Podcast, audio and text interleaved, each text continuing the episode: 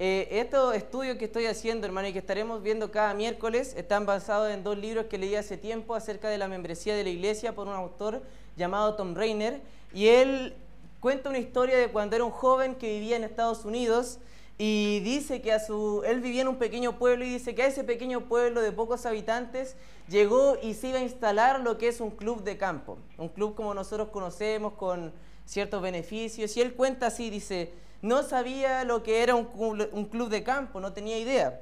Pero había escuchado que pronto contaríamos con uno en nuestro pueblo, completo, con piscina, restaurante y salas de conferencia. Los dueños también prometían construir un pequeño campo de golf, y así lo hicieron al cabo de un par de años. Ahora, no se imaginen eh, nada grandioso, no era un típico club exclusivo. En realidad era un pequeño emprendimiento privado con el objetivo de obtener algún rédito en una pequeña ciudad con pocas distracciones. Sin embargo, cuenta él, para mí era apasionante. Mis padres eran de clase media y podían pagar la pequeña cuota mensual. Desde mi perspectiva, no podíamos pedir más. Ahora podía ir a nadar a la piscina. No conocía a nadie en la ciudad que tuviera su propia piscina. Podía pedir una hamburguesa en el restaurante. Incluso también podríamos celebrar los cumpleaños en la piscina o en los salones. Comencé a aprender una lección. Ser miembro de algo tiene sus ventajas, implica privilegios, significa que otros me servirán. Basta con pagar la mensualidad y otras personas se encargarán de atendernos mientras disfrutamos una vida de ocio. Desgraciadamente esta historia es cierta en el sentido de que muchas personas ven a la iglesia como este autor veía ese club de campo que llegaba a su ciudad. Vemos la iglesia y vemos un lugar donde podemos ser servidos, donde podemos ser beneficiados y si es así, donde nosotros simplemente obtenemos y recibimos, pero hay algo más profundo en lo que significa ser miembro de la iglesia. Alguien que piensa así es alguien que tiene un pensamiento de consumidor simplemente. Y se ve reflejada a veces en frases como que la misma la da Tom Rainer casi como diciendo, esta es mi iglesia, así que se debe tocar la música que yo quiero. Mire, pastor, recuerde de dónde viene su sueldo. Si esta actividad no se lleva a cabo, no cuenten con mis ofrendas para la iglesia. Hace 10 años que soy miembro de esta iglesia, ¿cómo no voy a tener derecho de lo que quiero? No doy ofrendas generosas para tener que escuchar sermones tan largos y así y así, hermano. Entonces, Dios no creó la iglesia local, este eh, eh, tiempo, hermano, y, y, estoy muy animado por el grupo que está aquí el día de hoy. No, Dios no creó la iglesia, hermano, a nosotros como un cuerpo local para que fuese como este club de campo. Dios no creó un lugar exclusivo de privilegios y ventajas para sus miembros. Nos puso en la iglesia para servir. Nos puso en la iglesia para aprender de la palabra de Dios. Nos puso para enseñar la Biblia, para discipular, para evangelizar, para orar por las autoridades, para dar y ofrendar, y en algunos casos para morir por el Evangelio y muchas cosas más.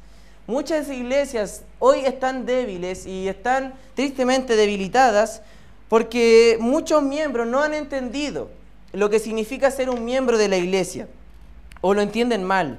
Por eso es que nosotros debemos estudiar qué dice la Biblia acerca de ser miembro de la iglesia.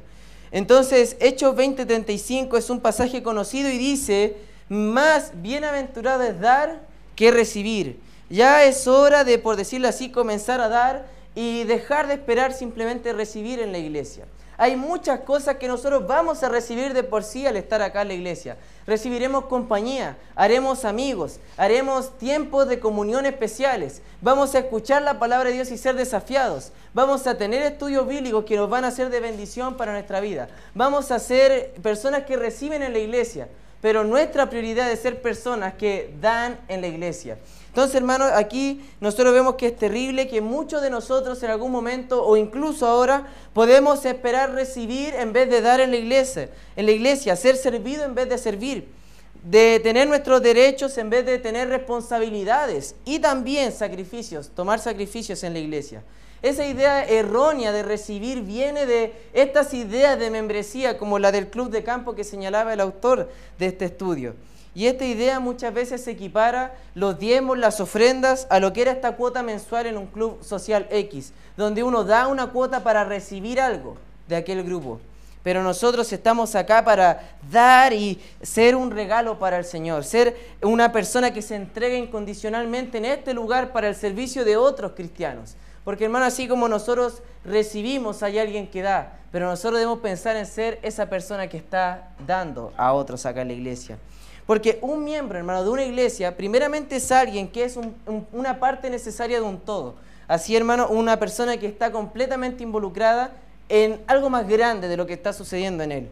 En el Nuevo Testamento hay varios pasajes que nos dan, por ejemplo, como ideas de esto. Y fue interesante porque conversábamos con el pastor Jason y él tiene mucho deseo de, de, saber de este estudio. Yo le dije, justo pastor, lo que usted predicó el domingo era casi igual lo que yo iba a predicar el, miércoles. Entonces usted podría decir, bueno, es, como vamos a escuchar dos veces lo mismo. Quizás necesitamos escuchar dos veces lo mismo, hermano. Entonces estamos aquí y justo los pasajes del Nuevo Testamento que hablan son los que citaba el pastor Jason el día domingo, que eran 1 Corintios 12, 13 y también 14. De hecho, la palabra de Dios nos muestra que en el Nuevo Testamento la palabra iglesia o eclesia en su idioma original aparece más de 112 veces. Entonces, aparece un montón de veces en el Nuevo Testamento. Por eso una de las secciones más extensas es esta que mencionaba, tres capítulos de la primera carta a los Corintios, donde Pablo usa una metáfora de que un cuerpo tiene muchos miembros en la iglesia. En el capítulo 3 se establece el amor que la iglesia debe tener y la actitud central que deberíamos tener todos en la iglesia. Y por último, el capítulo 14 vuelve a hablar sobre la iglesia en Corinto y sus problemas, porque no habían comprendido el concepto de ser miembro. En la Biblia, miembro no tiene el significado que en el mundo secular tiene. De hecho, vamos a ir para allá, hermanos, para entrar de lleno a lo que dice la palabra del Señor acerca de esto. Vamos a ir a 1 Corintios 2, hermanos. 1 Corintios 12, versículo 27 y 28. 1 Corintios 12, versículo 27 y 28 dice, Vosotros pues sois el cuerpo de Cristo y miembros cada uno en particular, y a uno puso Dios en la iglesia, primeramente apóstoles, luego profetas, lo tercero maestros, Luego los que hacen milagros, después los que sanan, los que ayudan, los que administran, los que tienen don de lenguas. Entonces, ¿qué podemos ver primero? Es que dice la palabra del Señor que nosotros somos el cuerpo de Cristo y que cada uno no significa abstractamente que es el cuerpo de Cristo, sino que Pablo nos da una, eh, un ejemplo claro y que cada uno es una parte de un cuerpo. Y sabemos que un cuerpo funciona así, las partes se ayudan y se nutren entre ellas. De hecho, en el versículo 28 dice, y a uno puso Dios en la iglesia, y se fija que cuando dice que puso Dios a alguien en la iglesia, siempre lo puso a servir en alguna manera. Y usted ve el versículo 28 en lo que sirven las personas. Por lo tanto, si usted está acá, hermano, en la iglesia del día de hoy, usted es importante para la iglesia. Usted necesita desarrollar, desarrollar sus habilidades, sus dones, sus talentos en la iglesia para el servicio de otros. Eh, ser miembros es mucho más, hermano nos habla de que todos somos parte de este cuerpo y que nosotros somos un conjunto llamado la iglesia. Dice en el versículo 12 del mismo pasaje, porque así como el cuerpo es uno y tiene muchos miembros, pero todos los miembros del cuerpo siendo muchos son un solo cuerpo, así también Cristo. La idea, hermano, de que nosotros somos varias personas distintas, de distintos lugares, de distintas eh, distintos trasfondos y con distintas habilidades, con distintas personalidades, con distintas ideas, es que nosotros nos complementemos unos a otros. Somos un cuerpo de Cristo, somos miembros, cada uno de nosotros, cada uno en particular forma parte de este cuerpo. Por lo tanto, si usted está acá, usted debe saber que debe estar sirviendo en algo. Hay cosas, hermano, que el pastor no va a poder hacer, que el pastor no sabe hacer, de hecho. hablando de mí. Y hay cosas, hermano, que nosotros debemos aprender todos juntos a desarrollar. Ser miembro de un cuerpo, hermano, significa que somos diferentes todos, pero trabajamos juntos. La Biblia es clara en decirnos que si uno no cumple la parte o no cumple su papel, todo el cuerpo deja de funcionar bien. Sin embargo, cuando una parte obra como le corresponde, todo el cuerpo se alegra y se fortalece. Entonces, si usted, hermano, viene acá y dice, pero yo no estoy sirviendo en nada, usted, hermano, tiene que estar sirviendo en algo. En el sentido de que no es un ministerio que todos vean, no, es, no se trata de eso. No se trata de estar acá al frente, se trata de estar involucrado en la iglesia, en el corazón de todos nosotros. Un día todos nosotros nos necesitaremos el uno al otro y no necesitamos todos juntos, necesitamos estar involucrados en la iglesia. El mismo pasaje de 1 Corintios 12, en el versículo 26 dice, de manera que si un miembro padece, todos los miembros se duelen con él.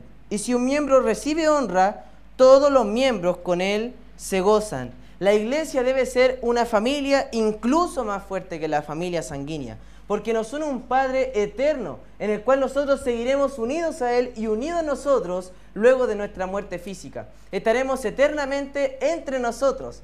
Entonces, hermanos, si un hermano no nos agrada tanto, debemos aprender a llevarnos bien acá, porque mejor que nos empecemos a llevar bien acá a que sea en el cielo, hermano. Entonces nosotros debemos aprender, hermano, esto. Nos une el mismo Padre. La envidia no debería existir. Porque cuando entendemos la palabra de Dios sabemos que yo tengo una responsabilidad sobre mi hermano.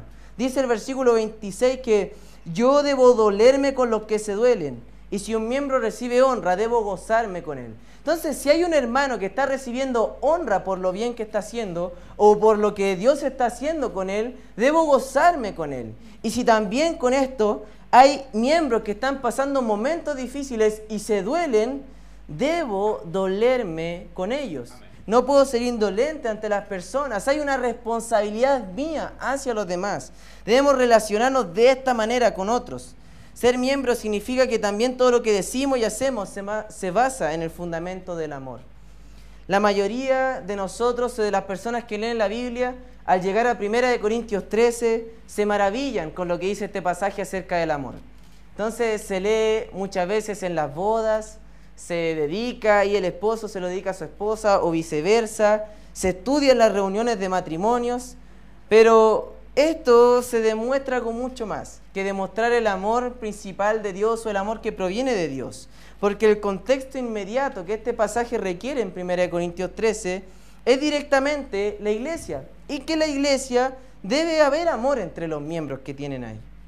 ¿Se imagina usted, hermano, cómo cambiaría una reunión llena de tensión con amor en esa reunión? ¿Cómo cambiaría las frases y los comentarios que hacemos sobre otros hermanos si entendemos el amor que debe haber, hermano? Tal vez esta reunión llena de resentimiento sería la mejor, el mejor lugar para leer 1 Corintios 13, en un contexto bíblico. De hecho, si solo consiguiéramos ser fieles a los principios del amor de este pasaje, tendríamos iglesias completamente saludables. Sería revolucionario. Las iglesias empezarían a experimentar un avivamiento extraordinario. Si esta iglesia se levantase en amor unos con otros, ¿cuánto cambiaría nuestra vida? ¿Cuánto cambiaría la iglesia si procurásemos amarnos más de lo que ya lo estamos haciendo? Entonces, por ejemplo, si consideramos algunos principios de 1 Corintios 13, dice el versículo 4 y 5, el amor es sufrido, es benigno, el amor no tiene envidia, el amor no es jactancioso, no se envanece, no hace nada indebido, no busca lo suyo, no se irrita, no guarda rencor. ¿Cómo serían estos dos principios si lo empezásemos a practicar en nuestra vida y hacia la iglesia? ¿Cuánto cambiaría nuestra mirada acerca de las personas que nos ofenden en la iglesia cuando Dios nos dice que el amor es sufrido? ¿Cuánto cambiaría nuestra arrogancia cuando Dios dice que el amor no es jactancioso.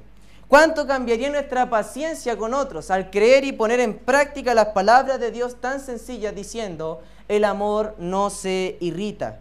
¿Cuánto cambiaría nuestro resentimiento y malos tratos hacia otros si entendiéramos que el amor no guarda rencor? Entonces, el amor de 1 Corintios 13 se aplica a la iglesia. No se excluye de la iglesia, no se aplica, de hecho, directamente en este lugar.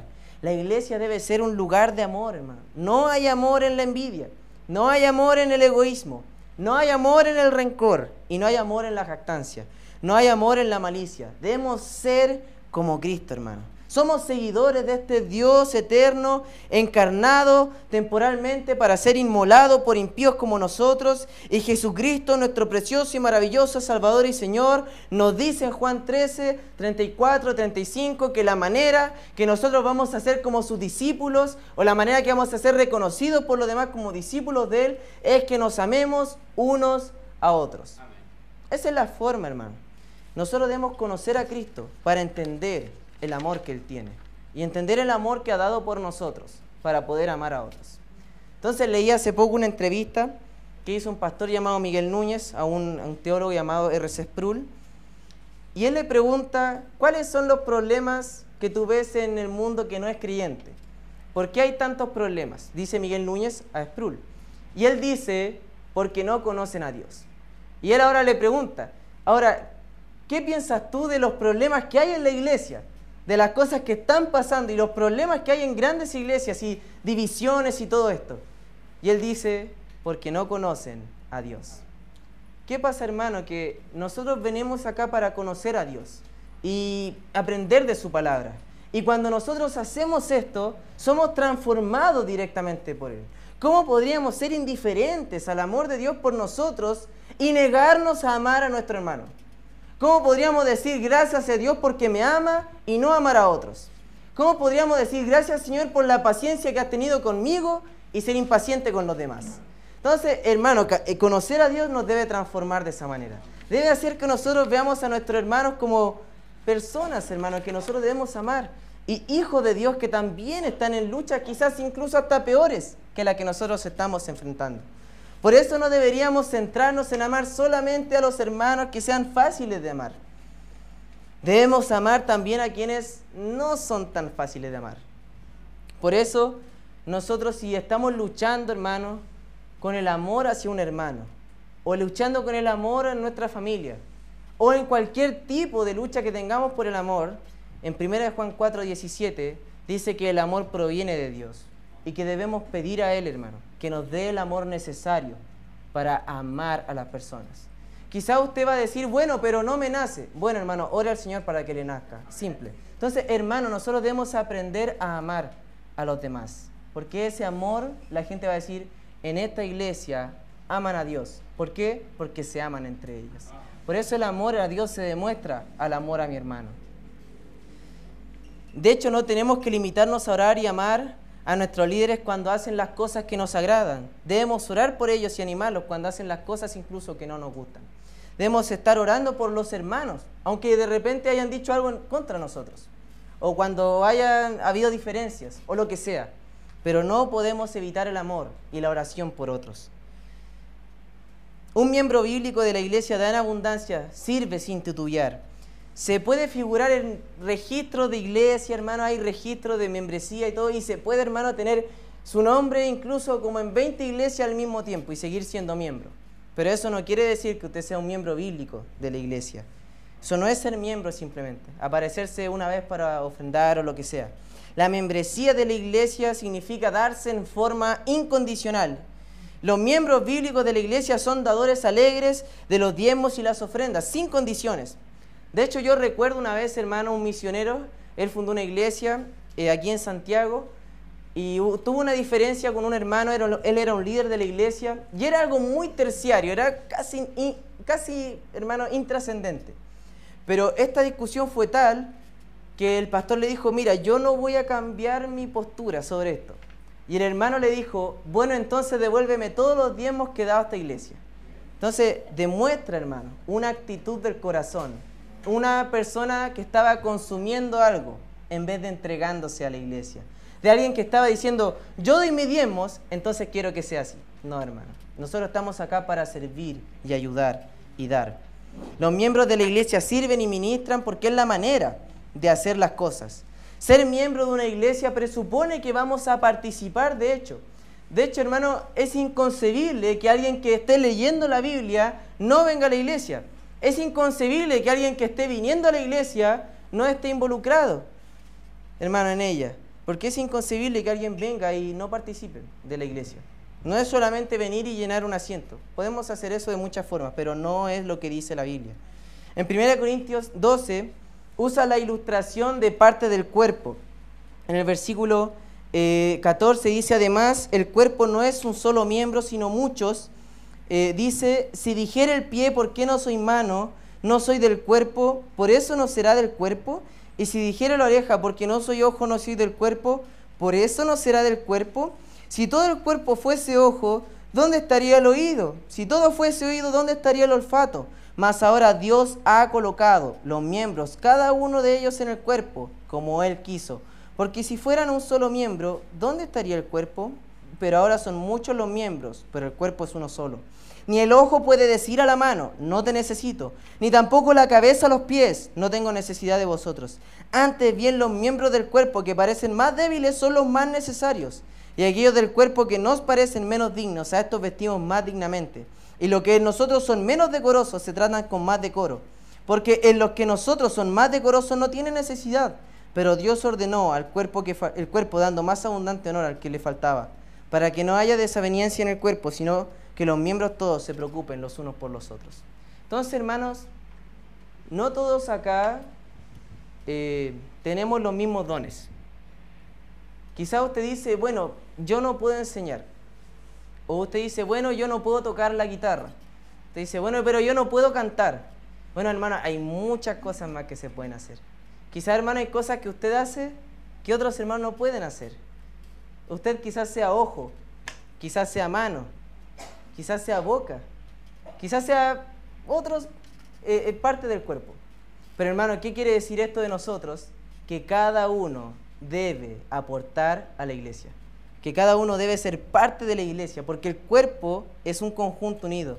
La iglesia debería estar unida en misión, en propósito, en ministerios y actividades. De hecho, hermano, le animo igual a venir este día domingo 19 en la mañana. Vamos a estar viendo, hermano, lo que va a hacer todo el año en la iglesia. Todas las actividades están programadas ya, hermano. Todo el año está listo. Entonces, ¿para qué, hermano?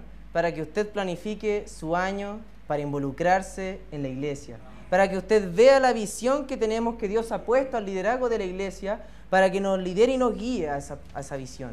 Y que este año, hermano, podamos crecer de una manera mejor. Y que este año tengamos en mente aquella visión que Dios nos ha dado. Segundo, el cuerpo debe estar unido porque está conformado de muchas partes. El pie, la mano, la oreja, la nariz. Cada una de esas partes cumple una función. El pie camina, la mano sostiene, aferra, la oreja escucha, el ojo ve, la nariz huele. Entonces, hermanos, cada parte tiene una, eh, función y ayuda al cuerpo. Todos los que somos miembros de una iglesia deberíamos estar involucrados en ella, deberíamos tener una función. El concepto de un miembro inactivo en la iglesia es una contradicción de términos bíblicamente no podría existir, es insostenible. Por eso Pablo está exhortando acá que cada uno use sus dones y sus habilidades y capacidades para usarla en el ministerio de la iglesia. La gran diversidad en nuestra iglesia es nuestra fortaleza. Que haya personas tan diferentes es lo bonito, hermano, de la iglesia. Que haya distintas personas acá, grandes y chicos, eh, hermanos de distintas edades, de distintos lugares, con distintas nacionalidades, tenemos nuestros hermanos acá. Y así, hermano, todo es un cuerpo funcionando unido. Nadie sobra, todos somos partes de este cuerpo. Por eso, hermano, es que en Efesios 3:21, si usted puede acompañarme para allá en Efesios 3:21, podemos ver que todo el cuerpo debe funcionar para la gloria de Dios, de distintas maneras y de acuerdo a sus dones y habilidades. En Efesios 3:21 encontramos este pasaje y Dios dice, a Él sea la gloria en la iglesia, en Cristo Jesús por todas las edades, por los siglos de los siglos. Amén. ¿Podríamos decir que estamos practicando Efesios 3:21? Involucrémonos, hermanos, para que podamos decir, a Él sea la gloria en la iglesia Bautista Esperanza. Que sea el título, hermano, para nosotros. Que sea nuestra misión, hermano. Que Dios sea glorificado en cómo distintos hermanos se involucran en el ministerio. Cómo distintos hermanos están sirviendo a otros Cómo distintos hermanos llegan acá y todos saben lo que tienen que hacer y cómo involucrarse y, estamos sirviendo a nuestro Dios ahí juntos. Como todos, todos somos diferentes y tenemos diferentes dones y capacidades, debemos cumplir nuestra función, porque si hemos de ser miembros de la iglesia, bíblicos, verdaderos, seremos miembros diligentes que cumplan su función. Por eso el tema de hoy es, me comprometo a ser un miembro diligente, porque cada uno tiene su función y cada uno debe desarrollarla en la iglesia diligentemente. Aquí en la iglesia no hay hermanos de primera y segunda categoría. Todos deberíamos estar involucrados. Todos deberíamos estar al frente, llevando la carga. Sea que uno tenga 40 años o que tenga 10, hermanos, de verdad. Cada uno está cumpliendo su función. Muchas veces nos preguntamos, ¿cómo puedo servir mejor a mi iglesia? No te preguntes, dice el autor, si deberías servir a la iglesia. Si eres miembro de una iglesia, deberías estar activo. Así de simple. Por eso la pregunta para nosotros es, ¿eres un miembro diligente en poner práctica tus dones, tus habilidades, tus capacidades al servicio de la iglesia? Si hasta ahora quizás usted piensa que no tiene dones, ni habilidades, ni capacidades, es un miembro diligente en buscar a Dios para que le muestre sus dones habilidades y capacidades. Porque hermano, aunque no lo crea, usted tiene dones, habilidades y capacidades. Dios le ha dado, Dios le ha provisto. Él ha dicho que su multiforme gracia de Dios nos hace capaces para esto. Ella nos ministra, ella nos capacita. Por eso debemos ser miembros diligentes, no necios que desperdician el tiempo al venir a la iglesia, sino sabios, aprovechando nuestro tiempo para aprender de la palabra de Dios, de tal manera que podamos servir eficazmente en la iglesia. Entonces, cada semana, hermano, que nosotros estemos estudiando esto, vamos a ver una característica que debemos tener como miembro. Entonces, le animo a volver la otra semana, hermano, para ver la nueva característica. Le animo la semana a volver y animar a otros hermanos a venir, porque nos vamos a ser desafiados, hermano todos juntos, para ser miembros de la iglesia. De hecho, voy a pedirle a Ricardo que me ayude. Cada semana va a llevar acompañado un compromiso, el que usted va a guardar y va a firmar. Si Ricardo puede repartir, creo que imprimí como 36 o por ahí más o menos. 37, perfecto. Entonces, eh, la idea es que cada uno se lleve este compromiso, lo vea, lo lea, lo anote y lo firme y lo guarde. Si puede ir guardando los 14 compromisos, hermano. Son 14 compromisos que cada uno debe tomar con la iglesia. No es con nosotros, no es con, mis hermanos, es un compromiso que tomamos con Dios.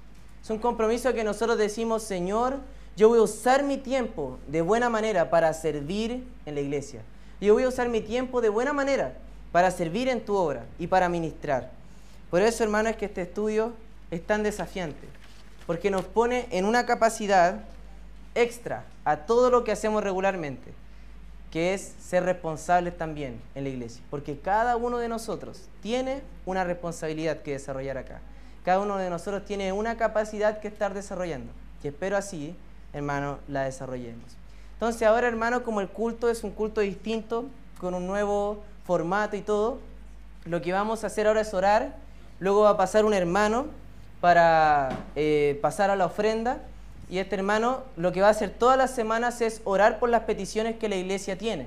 Pero no vamos a hacer lo que regularmente hacemos al eh, recaudar las peticiones y eh, orar, sino lo que vamos a hacer partiendo de este domingo es que cada uno va a poder escribir su petición y dejarla en, un, en una tómbola que vamos a tener. Y en el día miércoles yo voy a traer todas esas peticiones anotadas y impresas para que la persona que le toque la ofrenda esté orando por las peticiones que la iglesia ya hizo el día miércoles.